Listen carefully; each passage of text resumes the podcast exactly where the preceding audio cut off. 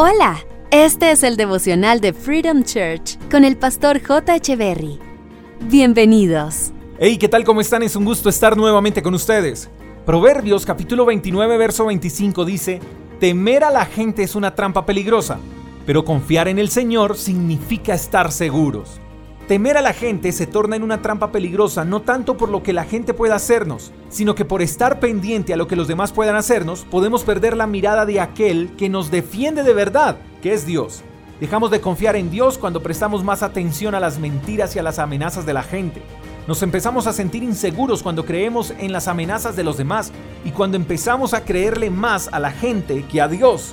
Entonces empezamos a ver los pequeños problemas como gigantes tormentas insuperables.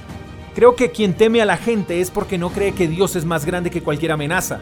Quien teme a la gente es porque duda del refugio y la seguridad que se encuentran solamente en Dios.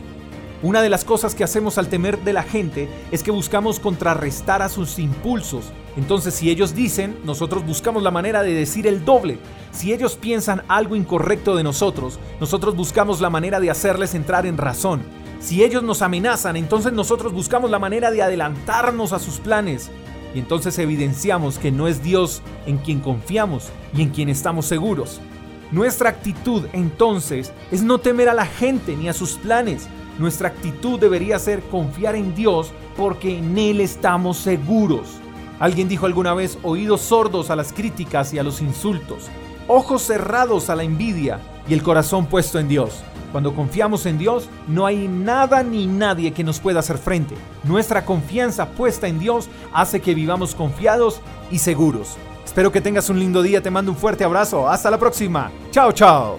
Gracias por escuchar el devocional de Freedom Church con el pastor J. Echeverry. Si quieres saber más acerca de nuestra comunidad, síguenos en Instagram, arroba Freedom Church Call, y en nuestro canal de YouTube, Freedom Church Colombia. Hasta la próxima.